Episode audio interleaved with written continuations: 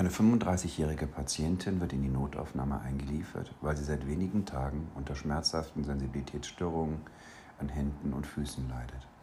Außerdem haben sie zunächst leichtgradige Schwächen in Arm- und Beinmuskulatur eingestellt, die sich seit kurzer Zeit deutlich verstärkt haben. Bei der neurologischen Untersuchung findet sie eine distal betonte periphere Tetraparese mit Kraftgrad 3 in den proximalen Muskeln und 2 bis 3 in den distalen Muskeln.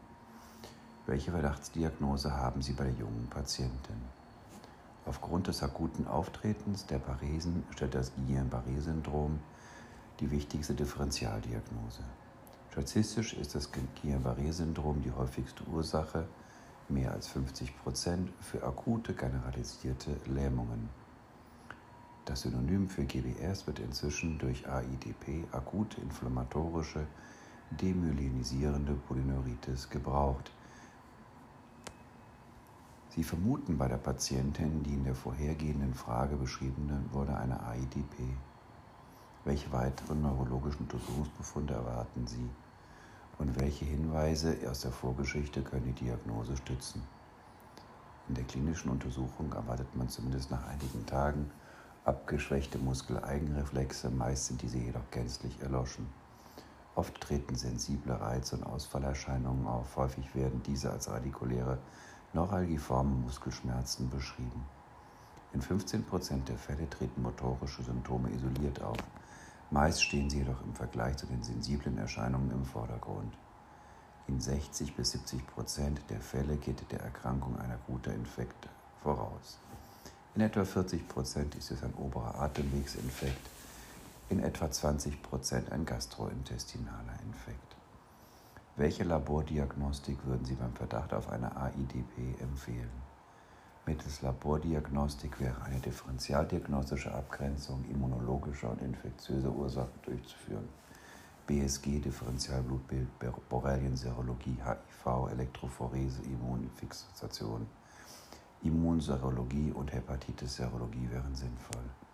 Entscheidend ist jedoch die Liquordiagnostik. Hier zeigt sich in der Regel ab der zweiten Woche die isolierte Erhöhung des Liquoreiweißes. Von einem im Normbereich liegenden Liquoreiweiß in den ersten Tagen darf man sich ebenso wenig täuschen lassen wie von den ersten Tagen noch auslösbaren Muskeleigenreflexen. Die Liquordiagnostik muss daher gegebenenfalls zur Diagnosesicherung wiederholt werden.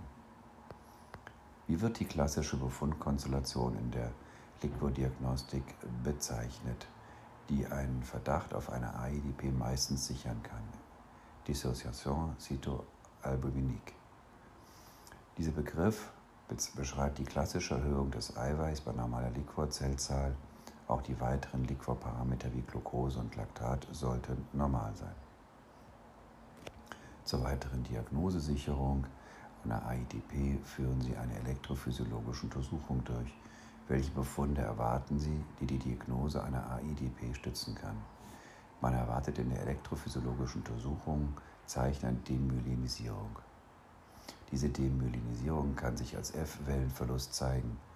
Außerdem kommt es zu einer Abnahme der motorischen Nervenleitgeschwindigkeit. Zur Diagnosesicherung sollten bei mindestens zwei Nerven weniger als 80 Prozent der Norm vorliegen. Die distale motorische Latenz ist verlängert. Hier sollten bei mindestens zwei Nerven über 125 Prozent der Norm gefunden werden. Außerdem kann ein Leitungsblock in einzelnen Segmenten peripherer Nerven charakteristisch sein. Ein Patient mit einer AIDP gibt in der Vorgeschichte eine vorangegangene symptomatische Infektion an. Welche sind die häufigsten Erreger, die isoliert werden? Bei den Erregern handelt es sich in absteigender Häufigkeit um Campylobacter jejuni, Cytomegalivirus, Epstein-Barr-Virus und Mycoplasma pneumoniae. Welche Diagnosekriterien müssen erfüllt sein, um von einer AIDP sprechen zu können? Welche Kriterien können die Diagnose stützen? Die AIDP stellt die häufigste Ursache für akute generalisierte Lähmungen dar wobei das Diagnosekriterium akut gilt, wenn sich eine progrediente schlaffe Parese über weniger als vier Wochen entwickelt hat. Weiterhin sind beidseitige Symptome erforderlich, die symmetrisch vorliegen. In der klinischen Untersuchung zeigt sich meist eine Hypo- oder Areflexie, wobei diese in den ersten Tagen fehlen kann. Für die Diagnose einer AIDP ist es außerdem erforderlich, andere Ursachen auszuschließen, Abgrenzung immunologischer und infektiöser Ursachen. Unterstützend für die Diagnose können sensible und Reiz- und Ausfallerscheinungen sein, eine Hirnnervenbeteiligung, autonome Störungen, Liquorveränderungen, elektrophysiologische Demyelisierungszeichen und eine Rückbildung im Verlauf. Nennen Sie wichtige Begleitsymptome der AIDP, die eine intensivmedizinische Wachung erforderlich machen. Wichtig ist zu berücksichtigen, dass bei einer AIDP häufig in bis zu 80 Prozent autonome Störungen auftreten.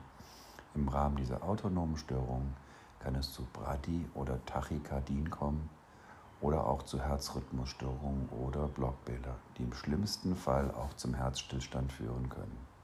Ferner können auch starke Blutdruckschwankungen, Blasenstörungen und Störungen der Thermoregulation beobachtet werden.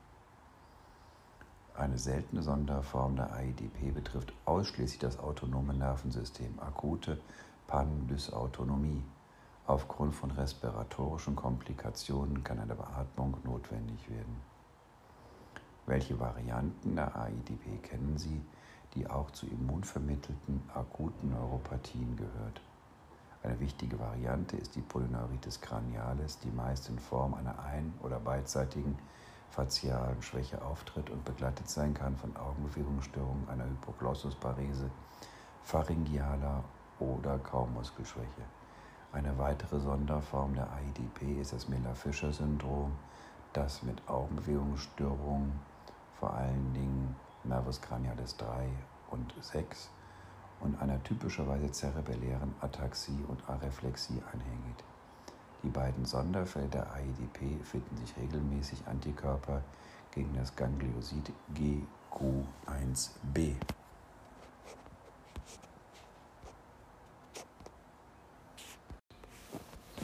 Welche allgemeinen Therapiemaßnahmen leiten Sie bei einem Patienten mit einer AIDP in die Wege? Wann würden Sie einen Patienten auf die Normalstation aufnehmen? Wann würden Sie eine intensivmedizinische Betreuung vorziehen? Ist bei einem Patienten die Diagnose einer AIDP gesichert, liegen im Rahmen der Erkrankung nur geringfügige Paresen vor, ist eine sorgfältige Betreuung auf einer Normalstation ausreichend.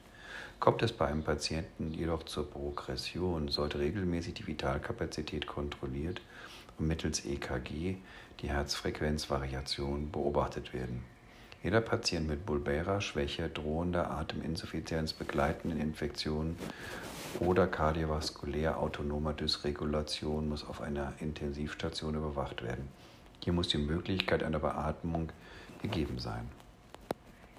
Wann ziehen Sie bei einem Patienten mit einer gesicherten AIDP eine spezifische immunmodulatorische Therapie in Erwägung? Die Einleitung einer spezifischen Therapie zählt auf den vermuteten zugrunde liegenden Autoimmunprozess. Die Schwelle für das Einleiten einer immunmodulatorischen Therapie liegt heute sehr niedrig. Auf jeden Fall sollte eine immunmodulatorische Therapie begonnen werden, wenn eine rasche Progression vorliegt,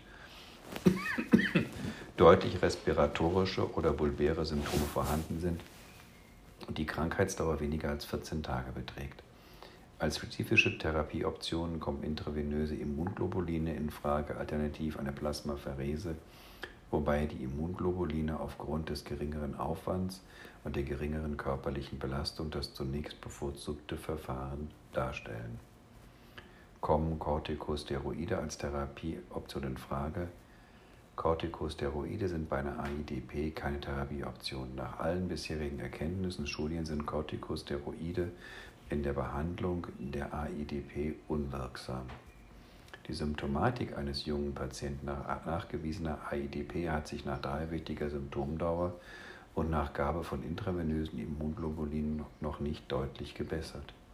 Es bestehen weiterhin hochgradige distale Paresen. Was können Sie den Patienten bezüglich der weiteren Prognose mitteilen? Die meisten Patienten erreichen ihr Symptommaximum nach zwei bis vier Wochen. Danach setzt meist eine langsame Rückbildung der Symptome ein, die Monate dauern kann. Residualsymptome bleiben mit 15 bis 20 Prozent. Somit besteht für den Patienten kein Grund, die Hoffnung aufzugeben. Rehabilitationsverfahren werden für ihn notwendig sein.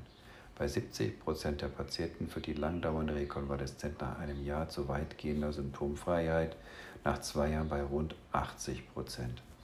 Als ungünstige prognostische Faktoren sind ein höheres Lebensalter, der Nachweis einer Campylobacter-Infektion und eine durchgeführte Beatmung zu nennen. Sie möchten eine Klassifikation der Autoimmunneuropathien vornehmen und die Neuropathien anhand der Progredienz in akut und chronisch aufteilen.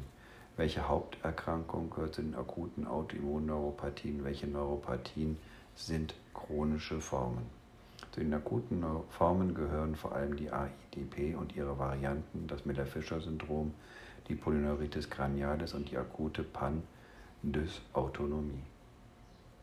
Chronische Formen sind die chronisch inflammatorischen demyelisierende Polyradikolneuropathien, CIDP, die multifokalmotorische Neuropathie und die paraproteinemische demyelisierende Neuropathie. Diese chronischen Autoimmunneuropathien sind gekennzeichnet durch eine Progredienz über acht Wochen. Ein etwa 60-jähriger Patient stellt sich in der Notaufnahme vor mit einer gering ausgeprägten Tetraparese distal betont. In der klinischen neurologischen Untersuchung fallen diese distal betonte Tetraparese Kraftgrad 4 sowie eine Areflexie auf. Eine Hirnnervenbeteiligung findet sich nicht. Welche Diagnosen kommen in Betracht? Welcher anamnestische Hinweis für die beiden hauptsächlich in Frage kommenden Diagnosen ist wegweisend? Bei diesem Patienten scheint es sich eine systemetrische sensomotorische demyelisierende Neuropathie vorzuliegen. Hierbei könnte es sich entweder um eine akute Form im Sinne einer AIDP handeln oder um die chronische Form im Rahmen einer CIDP. Wegweisend kann die Länge des Verlaufs sein.